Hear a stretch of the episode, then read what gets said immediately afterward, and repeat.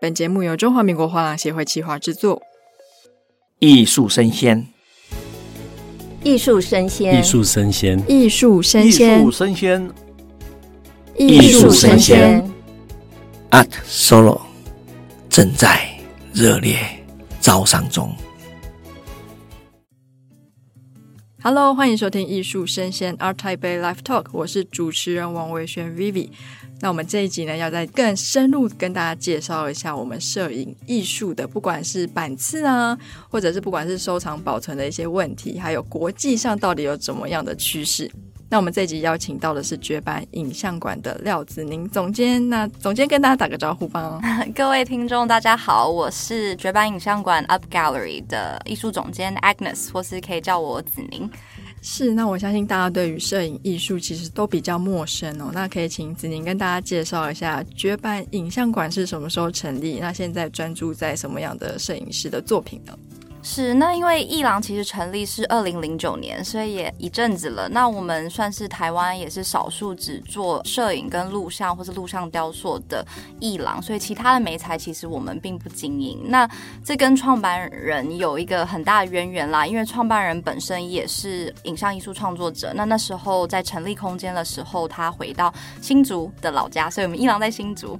那去做这个空间，因为希望更多更好的摄影作品能被更多的台湾人看见。目前艺廊的走向也是主力啦，我们会希望大概可能六七十趴是亚洲的摄影艺术家，我们如何推广，然后如何带他们去更大更国际的市场。我们也会介绍我们认为很重要的，不管是欧美的艺术家，或是其他国家的艺术家，给我们亚洲区跟台湾的厂家。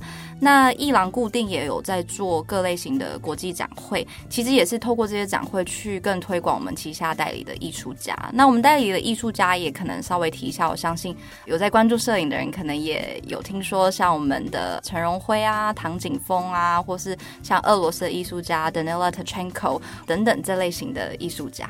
是，那我相信，因为听众可能对于摄影艺术比较陌生，我们就准备了两大方向的问题。我们是 Part One。那首先是在录音之前有收集一些资讯哦。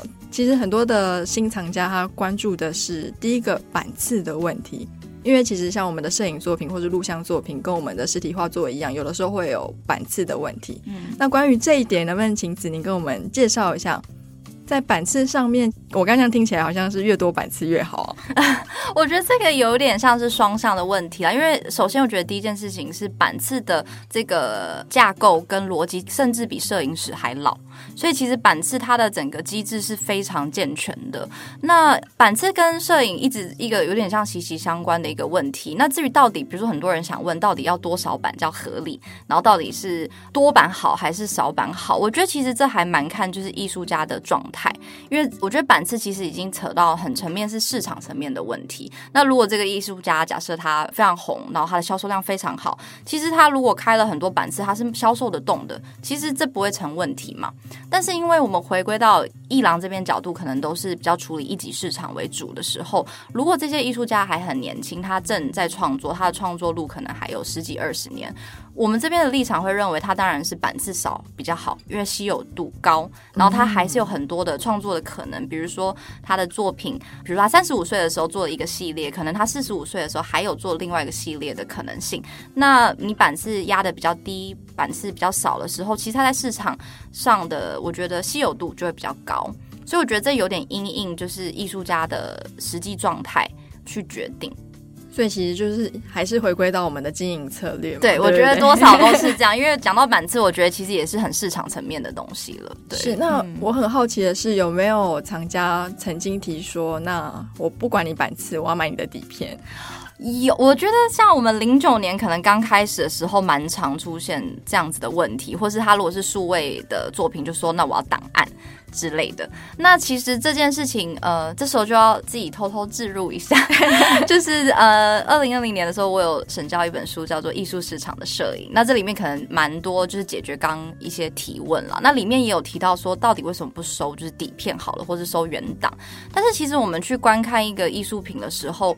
你很少会把底片挂在家看底片诶、老实讲，你应该还是希望看到它输出，比如冲印，然后出来，甚至艺术家可能选择的纸材，或者是选择的印刷方式，然后甚至裱装，你会想看一个这样子的作品，你可能不会想看一个档案。所以其实，在交易上，我们并不会去交易这个部分。我们其实交易的就是作品本身，就是艺术家创作后出来的东西。那这就是一个 object。可是这个东西，我觉得是一个比较算是现代摄影啊，然后跟现在当代的认知。但是如果我们扯到 NFT，可能又是另外一件事情。是，对。嗯，那像我们的摄影作品，它会有像是保存上的疑虑吗？或者是它会不会褪色啊？它保存上会不会比较不好保存？对，我觉得这也是一个很好的问题，也是很常，就是藏家如果还没有收摄影，或是对摄影有一些比较质疑的地方，常常会提问的。其实保存上，我觉得是我们会简单分两个支线啦。第一个就是现代摄影，我们讲到底片时期的时候冲印的方式，那它的保存性当然就是会你会想要去理解跟会有所顾虑是合理的。那因为我稍微提一下，就是影像这个东西它蛮特别的，是它是一个随着时代一直演进的媒材，所以其实它离我们越近的时候，它媒材发展度是最完整的。所以好比我们回到数位输出跟所谓的现在的艺术微喷当代摄影的。话它的保存性是我觉得相对最容易、最简单，且保存的时间最长的。如果我们要稍微就是技术一点的讲的话，以 Epson 来讲了，好了，它如果原厂这边给的设定值，可能就是黑白摄影，它一百二十年不会褪色，绝对是没有问题的。那可能彩色的是六十到八十年，那这个数据可能每过几年都会翻新，因为他们都有一些新的科技在进行，所以其实保存上，我觉得。大家应该用的想法是，你如何对待一张油画、一个雕塑、一个版画，你就如何对待摄影，因为其实他们是一样的。你不会把我刚刚以上讲的那些东西放在一个非常潮湿、会发霉的地方，你也不会想把它们移到一个日光下，然后去打晒。对对，你也不会做这件事。那你如何对待他们，其实就对待摄影，其实是一样的。哦，对，真的是。那假如说我今天是一个哎新藏家，然后我买着买着，我已经慢慢变成是一个比较资深的藏家。是。那中间的转型，我应该有什么样的不一样？我应该要学习什么样的知识呢？哦，我觉得，嗯，这也是一个很棒的问题，因为。它是一个过程嘛，好，我们把好像有点前面有点像技术层面的问题，我们解决了。那我觉得很很好玩的是，可能技术层面解决就可以到精神层面的，我们就可以真的再回归到你的收藏。你可以看着你，你比如说你开始买了很多件，那你是不是希望期许自己有一个收藏脉络？比如说我对什么主题、什么题材或是什么艺术类型是真感兴趣的，我们都往这个方向收，所以我的收藏变得有一个自己的脉络，或是艺术家他的整个艺术创作啊、变化啊，或是他的整个创作历程，我是不是能参与甚至学习？然后这两个我觉得是很精神层面的，可以得到很快乐，也是很多人做艺术收藏的原因。那当然有一个小比例是，当你买到很多作品的时候，你可能也会考虑到投资的东西嘛。那考虑到投资的，你可能就有些配比，说那我是不是年轻艺术家要收多少比例，然后中生代或是已经知名的艺术家我要收多少？那我怎么配比我的艺术收藏，让它的整个收藏性跟它的产值也是一个，应该说是一个选项吧？对，嗯，真的是。所以入门的时候，其实就要开始去研究一下，不管是他的艺术家的历史，或者他的观点。对。对，那我比较好奇的是，在最近这五年好了，是台湾跟国际有没有什么比较红，或是讨论度比较高的摄影艺术的主题呢？呃，我觉得近期如果是西方来讲的话，你会大肆的看到，甚至我觉得这已经不是仅限于影像了，就是女性主义相关跟女性摄影师这件事情。那因为其实如果我们回归去看摄影史的时候，我们大学的摄影师，老实说，我们可能八成到九成都是男性。艺术家，那因为近期我觉得这一两年这个是很强烈的 focus，就是说回归到我们去理解的摄影师被忽略的女性艺术家跟现在的女性艺术家有谁？那我觉得这是算市场最近正在比较讨论度很高，然后流行的一个趋势。那我觉得它它是对的，因为呃也因为这样的重新去看这段历史的时候，我觉得有很多很棒的艺术家也是被我们遗漏的。是，那其实摄影艺术到我们现在已经很多都数位化了嘛。嗯、那前一阵子有一个很红的议题叫 NFT，对。那什么样的作品比较适合放在 NFT 上贩售呢？那 NFT 的艺术作品的定位跟摄影艺术上有没有什么样的不一样？其实我们当初，因为当然我们一郎只做摄影，所以这个问题其实蛮常被询问。等到还有我对 NFT 的看法，其实我蛮乐见的。我一开始是觉得它是一个很棒的一个状态，因为它改变我们观看模式。我觉得它对视觉艺术也有强烈的，就是有点激发它，它其实有不同的可能性。那特别对影像来说，我觉得像录像作品存在在 NFT 的形式，其实非常的完美。我一开始其实是开心的，那当然中间这一段，我觉得相对里面出现了很多炒作跟一些投机，跟各类型的不同的人进来去做一些操作后，有点把市场弄坏掉。那我觉得这是比较可惜的部分，所以。我们艺廊空间在理解 NFT 这件事的时候，是我们蛮喜欢是艺术家，他可能一开始创作就是想讨论 NFT 的本质，或是他们设计这些作品就是为了 NFT。那如果是这样的话，我觉得这样的状态的作品其实很棒。可是我们个人可能就是我们艺廊空间比较共识是觉得，如果我们只是因为 NFT 市场好的时候，我们把原始有的作品转换成 NFT，然后方便销售的话，其实这个跟我们。一开始想想找的创作者跟本质是比较违背的，所以其实它的差别就在初衷跟定位。对对对，有些东西就是专门为这样子的，不管是传递的美材，就 NFT 所创作，是而不是说，哎，我以前这个照片可能卖的很好，所以我就把它做一个 NFT 版本。所以其实蛮大不一样。对，那据我所知的，绝版影像馆已经蛮多在国外参展的经验。是，那在国外对于摄影艺术的接受度会比亚洲国家高吗？我觉得真的是高很多，呃，那当然，我觉得这有点简单要分，就是说西方跟亚洲的话，西方这方面真的是高非常多啦。这也是为什么一直极力去推广去做海外的博览会，或是尽量想办法我们其他的摄影节啊，或是艺术空间的可能性。因为我觉得这对于我们代理的亚洲艺术家，其实是一个另外一个发光的机会。那像一般外面的摄影节的展出的作品，跟我们的摄影艺术，他们之间会有差别吗？还是说，其实我觉得，我觉得就是摄影的圈子也很微妙，因为它其实有很多的类别，这也也一向是摄影呃一直我觉得是它既有趣又艰辛的部分，因为它有点难定义。我们可能有。商业摄影、服装摄影、艺术摄影，然后地景摄影，甚至以兴趣为主的照很多太阳啊、很多夕阳的、啊、不同种的类别。那我们伊朗这边处理的比较是纯视觉艺术这一块的。那呃，题目的话，其实真的好多种哦。我觉得也不不能。因为我觉得现在活在一个很棒的时代，就是艺术家可以做各类型的创作。你会看到很多年轻的艺术家可能做比较像以前现代摄影的东西，可是你看到年纪比较大的艺术家想做当代的东西，所以我觉得是很多元的啦。你要真说什么类型、跟类别、跟风格，我觉得其实现在真的蛮难定义的。所以像其实这样子的摄影的艺术节或是博览会，他们会把它分门别类喽。对，其实还是会，因为我觉得像摄影节，因为它没有商业，比较没有商业的干涉，所以某种程度上，如果举例像法国的最有名的阿尔勒摄影节的话，它是很自由奔放的，什么类型好像都可以出现，然后大家可以用不同的方式去去表现。那可是如果是比较像 Art Fair 这种，就是博览会，其实它是背景，其实就是呃艺廊需要去销售的话，我就觉得它当然还是会有一些。大家比较喜欢的题材、流行的东西，然后或是作品本身已经被艺术史上有很好的定位，美术馆有收藏，然后可能拍卖市场也是已经很多拍卖记录的这种作品还是主流。那能不能请子宁跟听众介绍一下，在国际上有没有哪一个比较指标性的摄影为主的艺术博览会呢？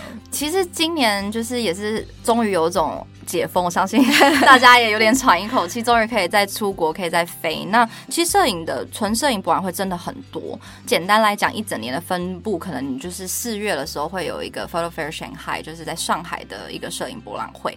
然后在五月的话会有 Photo London，就是在伦敦嘛。然后九月今年会再新开一个 Photo Fairs 的支线，他们在纽约要开一个版本。然后再来就是十一月的话会有 Perry Photo，也是我个人觉得最大最好的摄影博览会。哦，对，然后三月比较近的是，其实是纽约有一个 APAD，所以大概一年。光纯摄影博览会就有这几个了，然后还不跨越到一般的我们所谓的当代艺术的展会这样子。其实频率还蛮高的耶，很高很高，对，就是要把画廊给逼死这样子。如果你每个都参加的话，对 对对。哎、欸，那像呃，我现在这样有了解到，其实摄影艺术在全世界好像还蛮风行的。嗯，那在不同国家或者是有没有一个总体的平均数？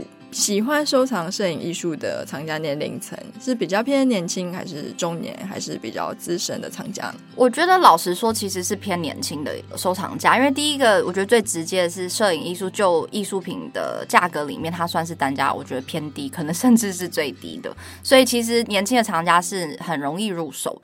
那第二个就是说，因为媒材特性啦，我觉得你如果跟年轻的一代，因为他都是跟着影像一起成长的，所以他们去看影像的时候，他们是有强烈的共感度。那如果比如说我想到我自己的可能阿公阿妈好了，嗯、他们可能对影像，他们不是这样一起成长的时候，其实他去看那些创作，我觉得他没有共鸣是能理解的。他可能对水墨，或是他可能对油画比较有感觉，所以呃，我觉得年龄层是相对偏低这样子。嗯、所以其实还是跟我们小时候受的教育，跟我们成长的环境有很大的很大的关系。是，嗯。那如果说影像的摄影艺术它比较丰富嘛，照理来说它的单价应该会比平面的高。嗯，那在销售上呢，有没有哪一个其实比较好就是销售？我觉得，我觉得影像就是比较在台湾或是亚洲区难度一项就是认同的问题。那因为认同度没有这么高的时候，我觉得有时候价格都已经不是真正的问题所在。因为其实如果他已经准备好收藏的藏家，其实他们可能经济预算都是有的。那就是回归到他到底对作品的认同、媒材的认同跟喜不喜欢。那我一向觉得影像难的地方，是因为他的认同度相对以在台湾来说好了，亚洲来说，我觉得他认同度没有其他美材高，所以就相对比较难推广。嗯，是。那要怎么样定义一个大师级的摄影艺术作品呢？对，我觉得这个也是一个蛮乍听感觉蛮困难的问题。但是回归看你怎么去定义任何一个创作美材的大师，你一定会看他的创作脉络，然后呢，他是不是有重要美术馆，就是做过群展、联展或是收藏，然后他在艺术史上是不是有一些强烈的定位，或是他突破了艺术史上某一个区块。其实摄影艺术家也是跟其他的艺术家的定位方式是一样的。嗯，那有没有哪个国家的摄影艺术家他的成为大师级的比例是比较高的呢？啊，这个吗？这样就这个问题，我一直。这个问题我真的要想一下，因为这里面就好像有点后殖民跟殖民之间的一些问题。那当然，我觉得西方话语权这件事情已经是在艺术圈这一块，也不止，甚至可能不止艺术，其实它一直有很强烈的话语权。那这时候，如果我们单简单的说，就是这几个艺术家才是大师，我觉得好像也不太合理。就是尤其这几年，我们也终于，我觉得世界各地后疫情之后，我们对于在地的了解跟在地的认同度其实是有提升的，所以。你要简单说哪一些是真的是大师，我当然可以讲一些拍卖的名字。可是我相信在亚洲，现在我们也有很多很棒的艺术家正在酝酿当中，或是正在重新被发掘。所以要讲一些名字，我觉得好啦，我可以很直接说，你去找拍卖公司常出现的那几个，我们可能会把它归类成大师。但是我觉得大师的定义可能这几年也会有些变化，这样子。会有些变化，是指会有什么样的变化？我觉得可能年轻一点，或是我们以前忽略了，比如说像东南亚的艺术家、摄影艺术家，或是日本，相对我觉得是能见度相对高很多的啦，或是甚至台湾啊，或是其实有很多很棒的艺术家，但我们下意识可能都会讲一些西方的啊，比如德国那个拍戏的或是美国的拍戏，就觉得哦，这几个是大师，因为很常听到。但我觉得。呼应到前面刚刚讲，也有女性艺术家这一段的抬头，可能会有新的重新认知上我们所谓的大师，或者我们重新可以去认识一些。我们以前比较没有关注的艺术家是，不过我想这可能也是跟摄影技术其实是从西方开始发展有很大的关系。对对对对对。那目前台湾的摄影艺术家在国际的能见度上不知道怎么样呢？身为台湾，我要帮台湾的摄影艺术家讲，就是你们真的辛苦了，因为我觉得当你要跟国际竞争的时候，就是蛮现实的，是所有人有不同的背景、能力跟状态嘛。那你要在国际市场能有一席之地，真的就是要，我觉得创。作的东西精神很棒之外，还有好多其他的要素，所以其实我觉得是蛮辛苦。台湾因为真正认同摄影艺术的人，我觉得相对少，所以我觉得他们在创作路上其实也很容易放弃，这很现实。比如说他作品都没有销售，那他还没有任何经济预算的话，他可能就决定不做了。那我觉得这件事情一直是最可惜的。我们有很多创作者，可是常常撑不到后面，原因就是因为我们比如说台湾的摄影市场其实相对没这么好。那我觉得对创作者而言，这件事是很现实而且很辛苦的。嗯，那就以您非常资深的经验来说，您觉得有没有什么样的方式可以去改善我们台湾摄影艺术作品的市场呢？嗯，我觉得一直不管是跟新的藏家，或是年轻的藏家，或者第一次做收藏藏家，会举例就是说，呃。因为它摄影有版次，所以它价格其实比较低。那比较低这件事情，比如说你有居家摆设，好，我们讲最简单的，你想要活化一个空间，你想空间让它变得不同的氛围，有自己个人的个性。其实你收一个年轻艺术家的作品的时候，你收的过程出现了两件事。第一件事情，你拥有了一个真迹。不是你去买复制画，或是去买装饰品，或是去买，不是说 IKEA 的不好哦，就是 IKEA 的那种大量的工艺的，你你你可能搬家的时候你就想把它换掉了。可是如果你收藏一个是真迹的作品的时候，你对它是会有比较强烈的情感连接。那在你收了之后的第二件事情是，你瞬间变成一个很大的资助人，你在资助一个人他的生命、跟他的 career、跟他的创作之路。其实这是一个很强烈有精神价值的一件事情。所以我觉得，如果像摄影作品单价低的时候，可能两三万台币都有了。那如果你愿意拨这个经费去这样实际的支持一个艺术家的话，我觉得我们整个生态其实会比较健康，然后艺术家也比较愿意投入创作，因为。我相信大家应该可能自身经验或者周遭总是有听到，就是如果家里有人说他要当艺术家，哦，爸妈、阿公、阿嬷、亲戚啊，说会饿死啊什么的啊。可是我觉得这个观念如果有机会改变或是更改的话，其实我觉得会很蓬勃，是有机会的。那其实绝版影像馆成立非常久了嘛，那作为一个摄影艺术为专业，不管是录像还是平面的艺廊。能不能给一些后进的后辈们一些意见？因为我知道现在台湾的摄影师很多，想要从事摄影艺术的人也非常多，所以说摄影艺廊其实很多人在蠢蠢欲动。那不知道有没有什么指标可以供这些后辈们参考？假如说我今天想要成立一个以摄影艺术为主的艺廊，我需要注意什么？我需要考虑什么？可能是因为经历了疫情三年，我就说，哎，拜托你们别，好累啊，是非常非常辛苦的路。那你有确定吗？你有别的事情可以做，可以做别的事情。我我会觉得很困难，非常困难。然后。但我觉得，不管你做什么产业啦，这好像也不限于摄影，就是你一定要是非常热爱，因为我觉得，老实说，是热爱才让大家很可以很继续坚持。因为如果我们想的只是营收，或是呃实质的很直接，比如销售上的回馈，其实大家都非常的有困境。所以我觉得还是要对影像的本质热爱。还有就是说，如果呃，像我自己很就是很着迷于伊朗这块的原因，可能是因为我觉得一级市场本身是非常有趣的，因为你会接触的艺术家基本上一定是活着的嘛，或是年轻的嘛。是。那他们的思维跟他们看世界的方式其实是很动人，而且很精彩的。然后你在与他们共事合作的过程中，你有很多学习。我觉得在心灵层面上跟这个产业的连接，我觉得是最强烈的。所以我觉得常常要想这件事情，不然如果我们就务实的层面，可能像行政类啊，或是实际的销售或是推广的话，我觉得是非常挫折的。所以如果有想要加入 产业的朋友，真的要三思这样子。是，那我之前有听到一些朋友，就是几个很不错的摄影师或是摄影艺术的一些从业人员，他们就想要借机起来开一个艺廊。对，那我自己是觉得啦，今天你做出一个好作品，跟可以贩售一个好作品，其实是两件事情。对，是是是。所以这边是不是子宁也有一样的看法呢？哦，对，我觉得尤其到现在这个社群媒体的时代，还有年轻的，如果你去看一些年。轻艺术家的话，我觉得不是，我觉得把作品做好，精神做好，这是最基本的。这就是，而且呃，我必须也很可能比较残酷的讲，能做得好的人真的很多。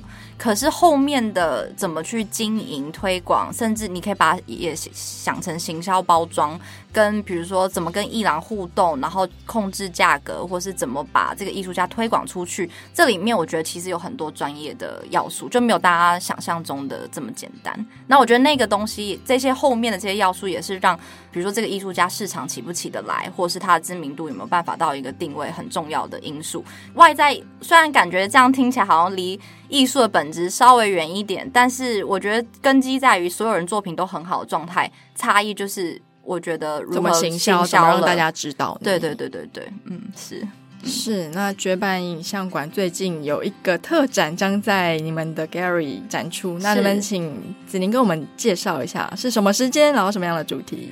在三月十号会开幕。那这一次的算是蛮重要的一个群展，其实也筹划很久，因为我们艺廊内部一直有一个叫做印度当代摄影观察的一个系列，那这是零二，就是第二次了。那我们都会整理目前当代印度当代摄影它目前的现况状态跟一些重要的艺术家，我们会介绍给我们亚洲的观众。那这次比较特别，是请了 Nathaniel Gaskell 的策展人来帮我们做这一次的展览。那他它其实也蛮特别，是因为印度的近期有会开一个新的以摄影跟美术相关的一个博物馆。那它是里面的。应该算是教学组的负责人，那他出了一本关于当代摄影、印度当代摄影的书籍。那也是因为这样因缘机会，就是我看的书觉得很棒，所以我就邀请策展人来空间来做一个展览。所以这一次的算是一个群展，会有四位重要的当代的印度摄影艺术家，然后讨论危机时期下的印度当代地景。对，那从三月四号到什么时候？哦，我们展期都会拉比较长，我们会展到五月二十七号。五月十七号在新竹，新竹对。然后大家不要都不来新竹啦！我知道好像艺文圈好像都一直锁定在台北，但其实我觉得新竹近期也是很适合一日游，有好多好吃的，非常蓬勃发展。对对，所以其实也可以刚好排一天来艺廊看看展，然后顺便就是逛逛新竹这样。是，那除了看看展，我们现场会有什么样的讲座或者是？呃，目前还在安排当中，但是我们艺廊一直都有这个，就是说如果你进来对于展很感兴趣的话，我们都会有像我同事啊会做一些简单的导览这样。好，太好了！那谢谢子宁今天到我们节目上跟我们分享这么多跟摄影艺术相关的话题。那希望你未来可以来我们节目上玩。嗯，感谢感谢，谢谢，谢谢。